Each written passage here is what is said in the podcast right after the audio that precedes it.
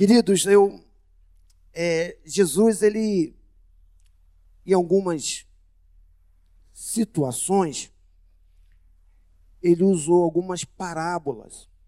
Ele pegava o cotidiano do dia a dia para poder ministrar a palavra ao coração do povo de uma forma muito clara, direta e objetiva, de forma que as pessoas pudessem entender. Jesus usava o linguajar próprio das pessoas e, e as pessoas tinham fácil entendimento daquilo que o Senhor queria falar ao coração dos seus filhos.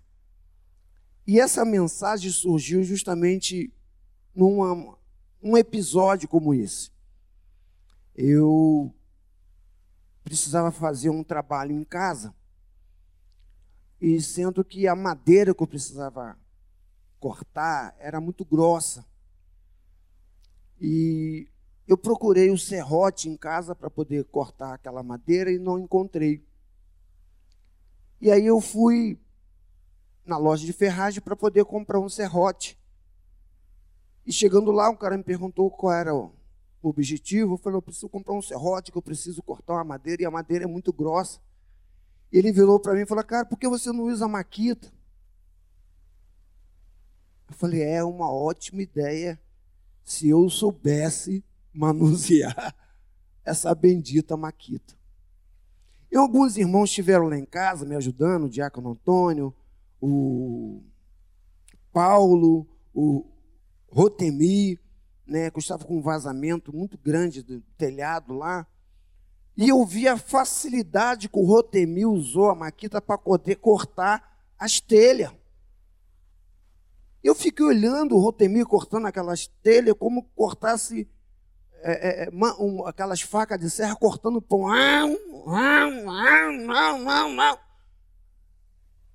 E aí, irmãos, nessa noite eu queria compartilhar com vocês justamente esse tema que o Senhor colocou no meu coração para compartilhar com a igreja nessa noite. E o tema da mensagem nessa noite vai falar sobre as ferramentas de Deus as ferramentas de Deus.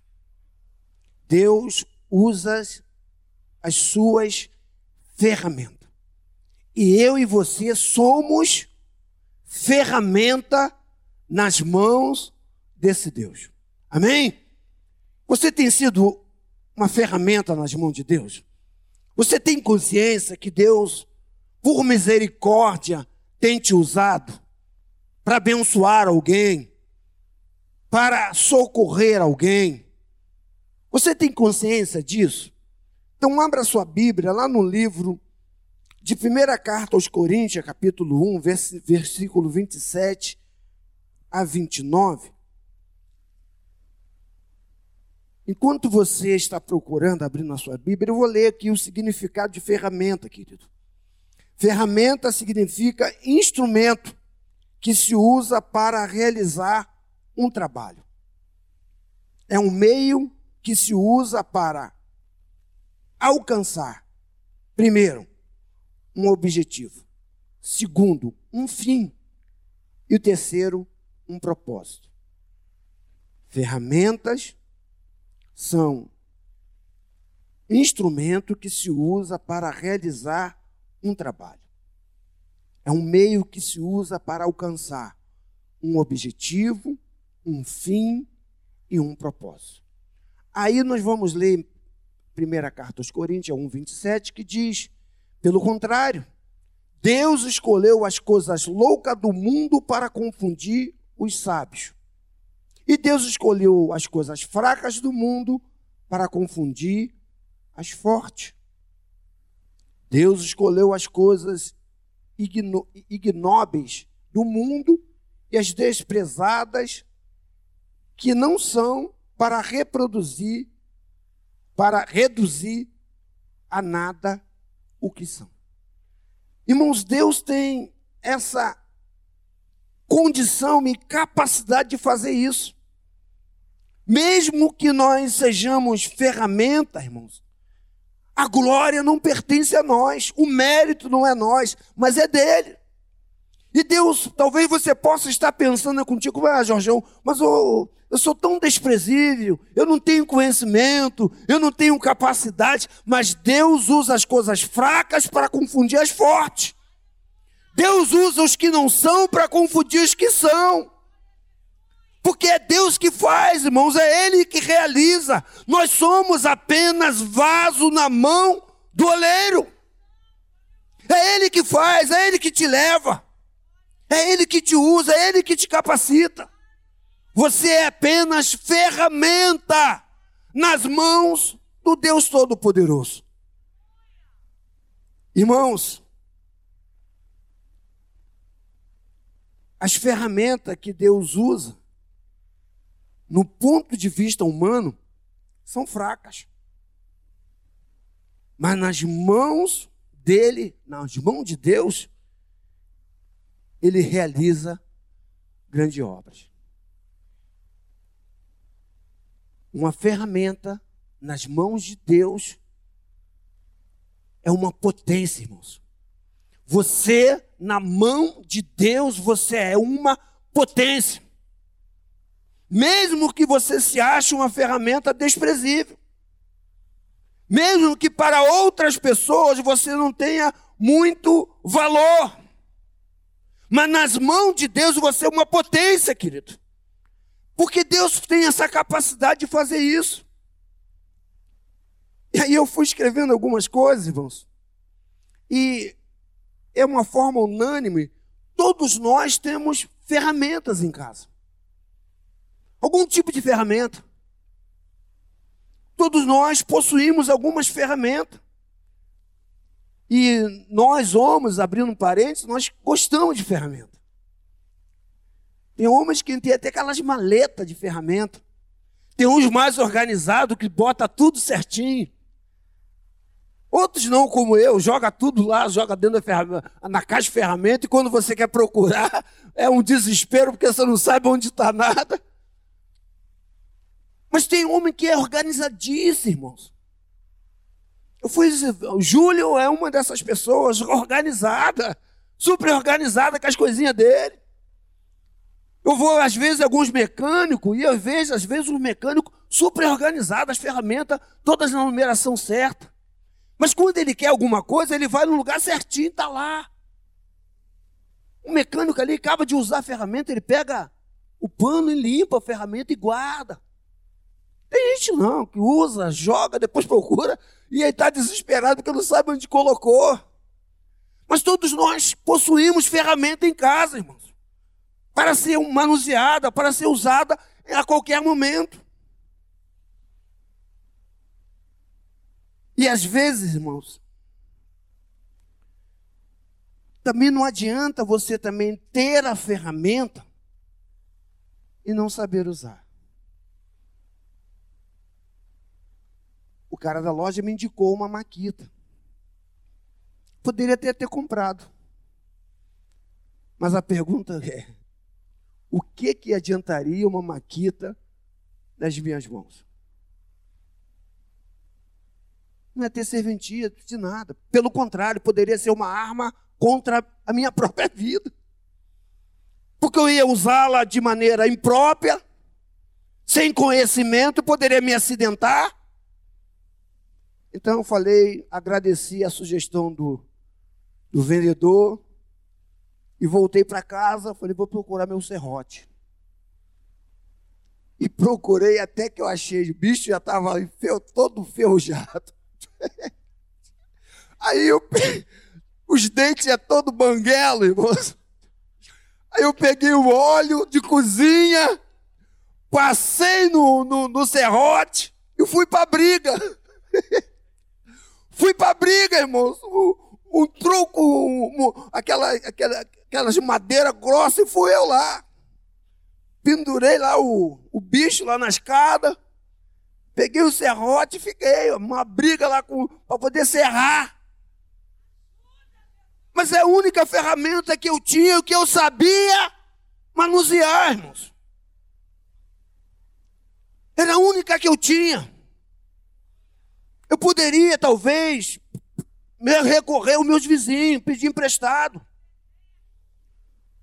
Mas aí, irmãos, entra a segunda questão: quando você pede alguma coisa emprestada. Quando você usa algo emprestado, o cuidado tem que ser redobrado. Por quê? Porque se você usa de maneira errada, você pode danificar ou estragar a ferramenta que não é sua.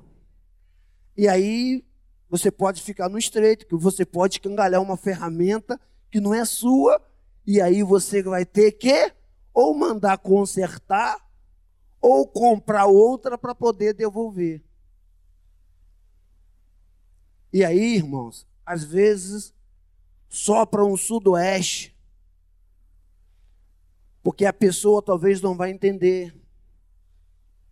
Talvez as pessoas talvez vai te criticar porque você usou, escangalhou, ou devolveu escangalhado, suja. E aí, irmão, nós temos que ter esse cuidado.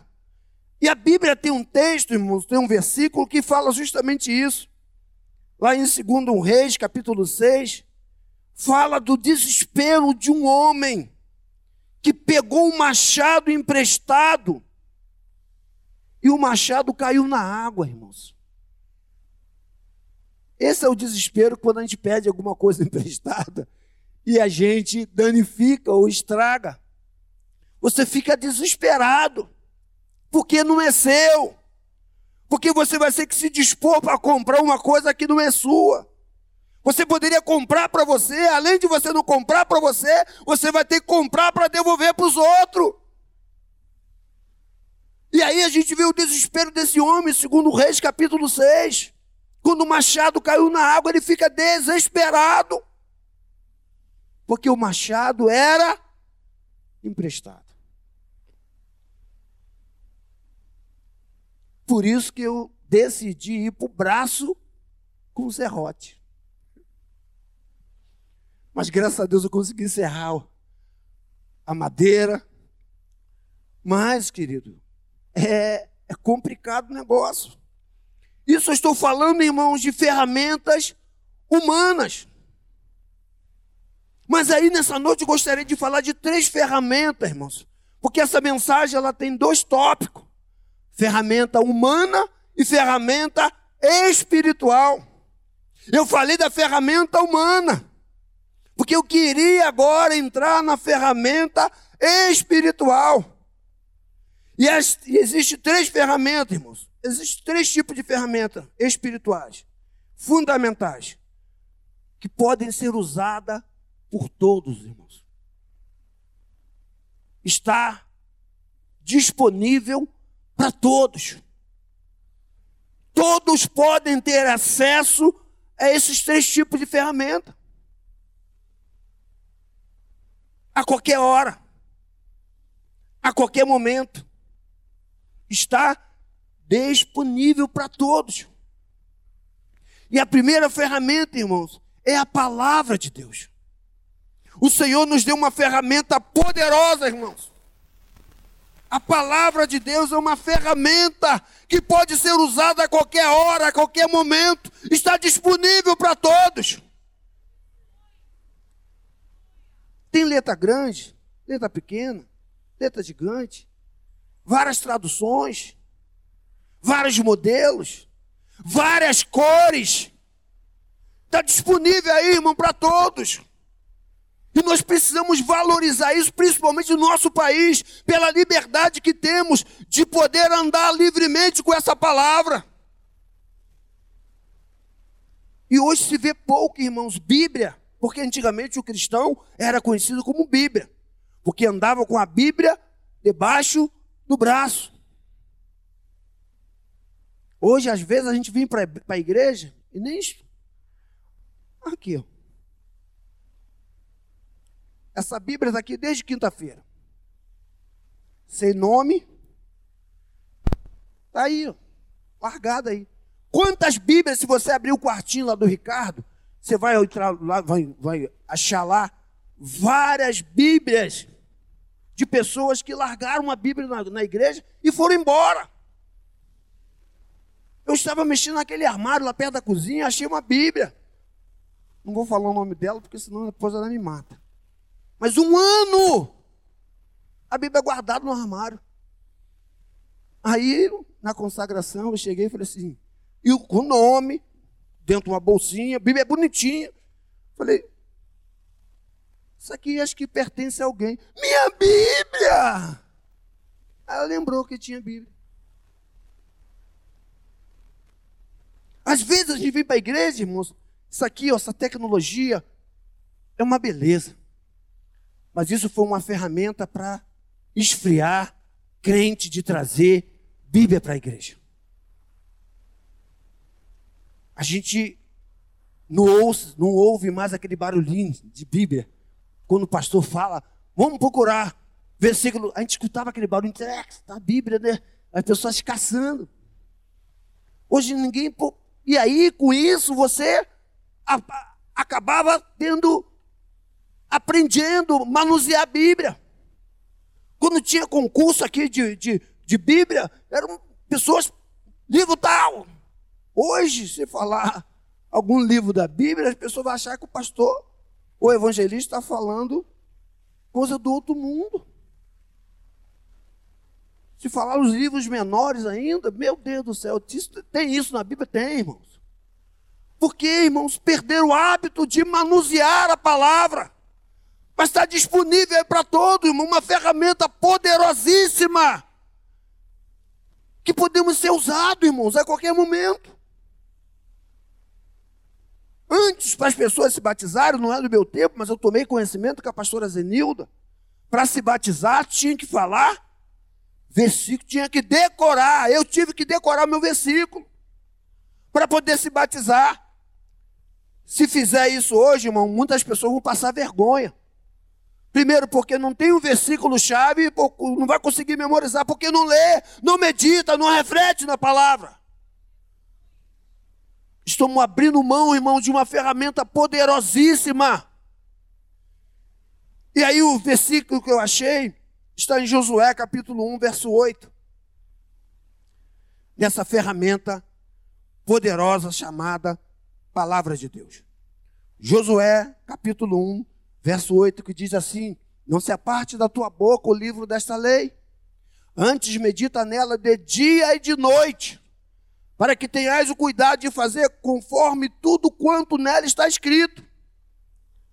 Porque então fará prosperar o teu caminho e serás bem sucedido.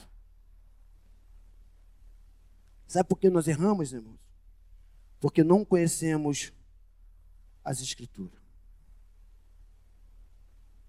Satanás foi ousadíssimo em tentar Jesus, irmãos, na palavra. Olha como ele é abusado, ousado.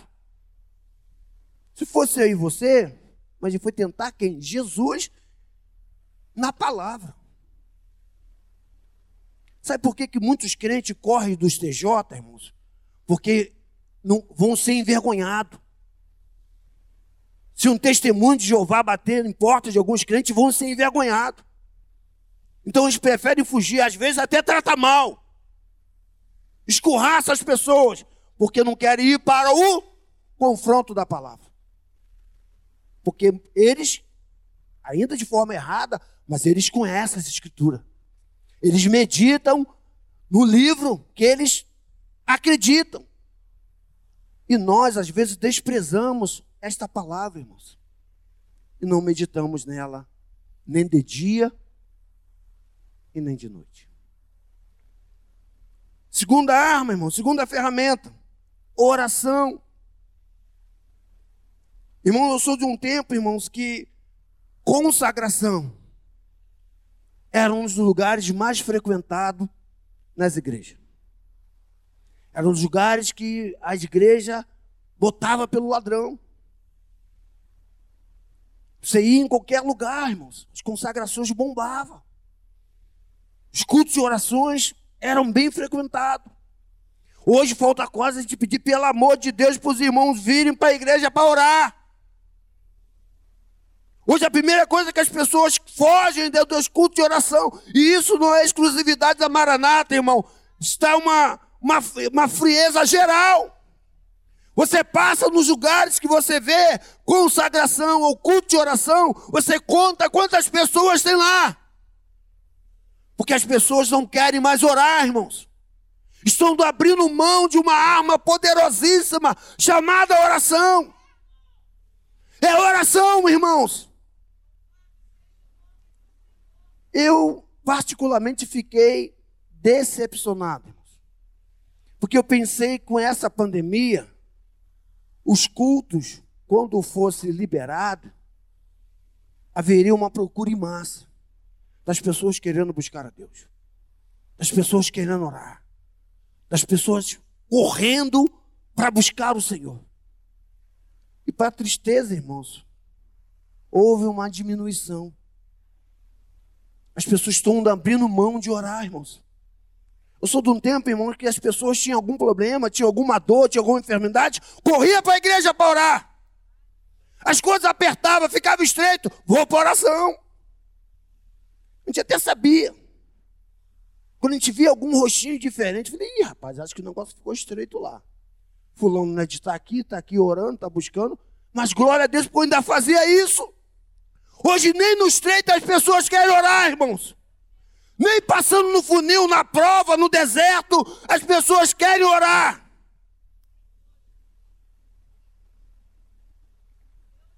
estão abrindo mão, irmão, de uma arma poderosa, uma ferramenta poderosa, chamada oração. Eu falo isso com propriedade porque eu sou fruto de oração, irmão. Eu sou fruto de oração. De uma mulher que não desistiu. E pela oração, pela intercessão da minha mãe e das irmãs que compraram uma briga, eu estou aqui. Então, querido, não abra mão dessa ferramenta. Hoje, irmãos, a gente vê que está difícil orar. Eu tenho colocado nos grupos, criei um relógio de oração, tanto no Ministério de Louvor, por diácono. E às vezes eu tenho que mandar mensagem para os irmãos, irmão, hoje é teu dia de orar. Tem que lembrar. Eu sei que, irmãos, é, nossa vida é corrida, mas, irmãos, é o nosso, é a nossa ferramenta. É minha ferramenta, oração, irmãos. As pessoas hoje não pegam um prato de comida e come e não ora. Vai dormir, irmãos, e não ora. Eu estava meu outro dia cobrando-se de mim. Falei, Jesus, tem misericórdia da minha vida, porque a espada, irmão, ela corta aqui e corta aí também. Falei, Jesus, eu não chegava no culto sem primeiro dobrar meu joelho e, antes de fazer qualquer coisa, orar. Agradecer a Deus pela minha chegada. E às vezes eu tenho chegado aqui corrido, irmão, correndo, para ensaio, para qualquer coisa, subo e não oro. Quantas vezes a gente adentra por essas portas, irmãos, para cultuar a Deus e não oramos mais? Seja de joelhos, seja sentado, mas irmãos, estamos perdendo esse bom hábito de orar a Deus. E é uma ferramenta poderosa, irmãos. A oração. Em Efésios capítulo 6, 18, vai dizer o seguinte: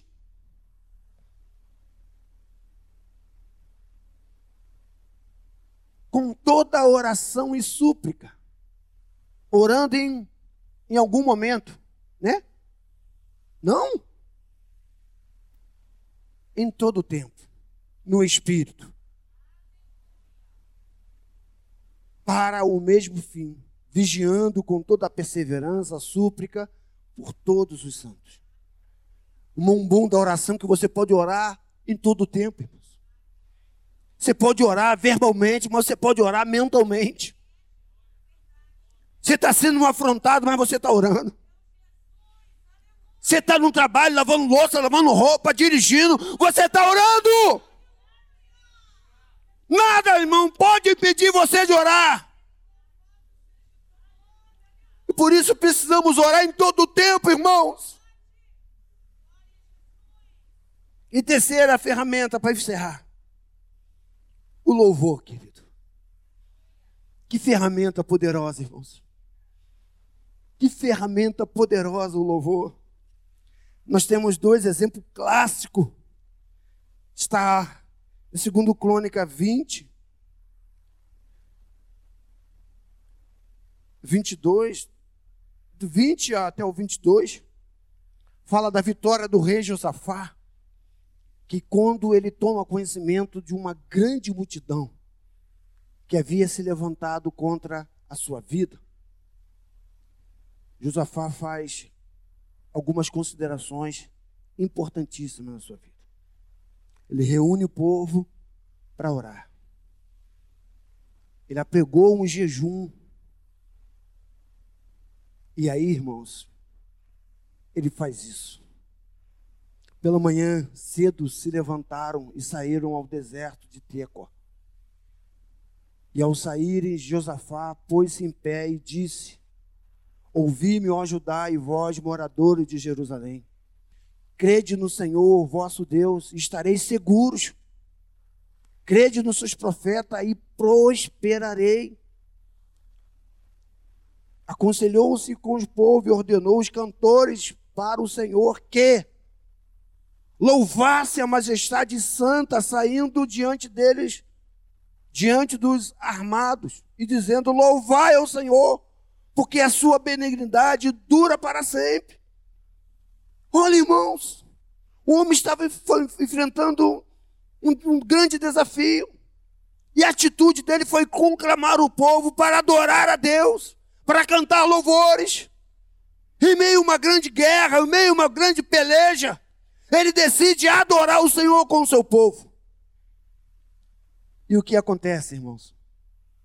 Vê a resposta do Senhor para ele, dizendo: Nesta peleja, Catinha, você não terás como pelejar com a tua força.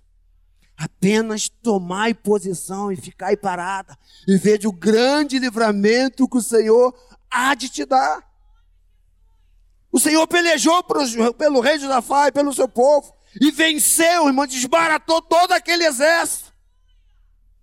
Segundo exemplo, irmão, foi de uma muralha intransponível. Humanamente era impossível aquela muralha de Jericó ser derribada, queridos. E o terceiro exemplo, bem clássico, foi a travessia do Mar Vermelho. O povo, quando atravessa o mar vermelho com os pés enxutos, ao chegar do outro lado, a Bíblia diz que Moisés canta um hino de louvor a Deus. Cântico de Moisés, Êxodo capítulo 15. Diz que Miriam, com seu pandeiro, do outro lado, dá lugar ao varão marcha na terra e canta louvores a Deus, irmãos, por o grande livramento que o Senhor havia dado ao seu povo. E Moisés faz esse cântico. Então cantou Moisés, os filhos de Israel, a este cântico ao Senhor, e falaram dizendo: Cantarei ao Senhor, porque gloriosamente triunfou, lançou no mar o cavalo e seus cavaleiros. O Senhor é a minha força é o meu cântico, ele me foi a salvação. Este é o meu Deus. Esse foi o cântico Moisés ao atravessar, atravessar o, o mar vermelho do outro lado. Ele faz, é, ele não orou, irmãos. Ele não jejuou, ele apenas celebrou a Deus, cantou louvores ao Senhor. Aí está o segredo, irmão, para eu e você vencermos esta batalha as lutas que nos afligem. Cante louvores, irmãos. Adore o Senhor na sua casa, no seu trabalho. Porque é uma arma poderosíssima, irmãos. Paulo e Silas, irmãos, na prisão, todo esse corpo, todo cheio de vergonhas no corpo, sangrando. Mas perto da meia-noite, ouvia-se um cântico que poderia ser muito bem esse. Se tu, minha alma, a Deus suplica e não recebes confiando fica em tuas promessas que são mungicas e infalíveis para te valer. Porque te abates, ó minha alma, com os pés moves, perdendo a calma. Não tenhas medo, em Deus espera, porque bem cedo Jesus virá. Poderia ser essa canção, irmãos. Poderia ser esse hino de louvor que Paulo e Silas estavam louvando naquela prisão. Ou poderia ser em tempo de guerra, nunca pare de lutar. Ou talvez fosse, Deus não rejeita oração. Perto quer estar. Minha fé não está firmada. Nunca houve noite. Cânticos, irmãos, que nós possamos adorar a Deus em qualquer situação. Saúl, irmãos, perturbado pelo espírito maligno. Ele recorre a Davi, irmãos. E diz que quando Davi tangia sua harpa, irmãos, aquele espírito maligno que atormentava Saul se batia em retirada da vida dele. Irmãos, adora o Senhor, irmãos. Não só no dia da bonança, não só quando você atravessar o mar vermelho, mas antes de atravessar o mar vermelho, cante hinos de louvor ao teu Deus. Três ferramentas importantíssimas, irmãos: oração, leitura da palavra e louvores ao nosso Deus. Que Deus te abençoe nessa noite, querido. Em nome de Jesus.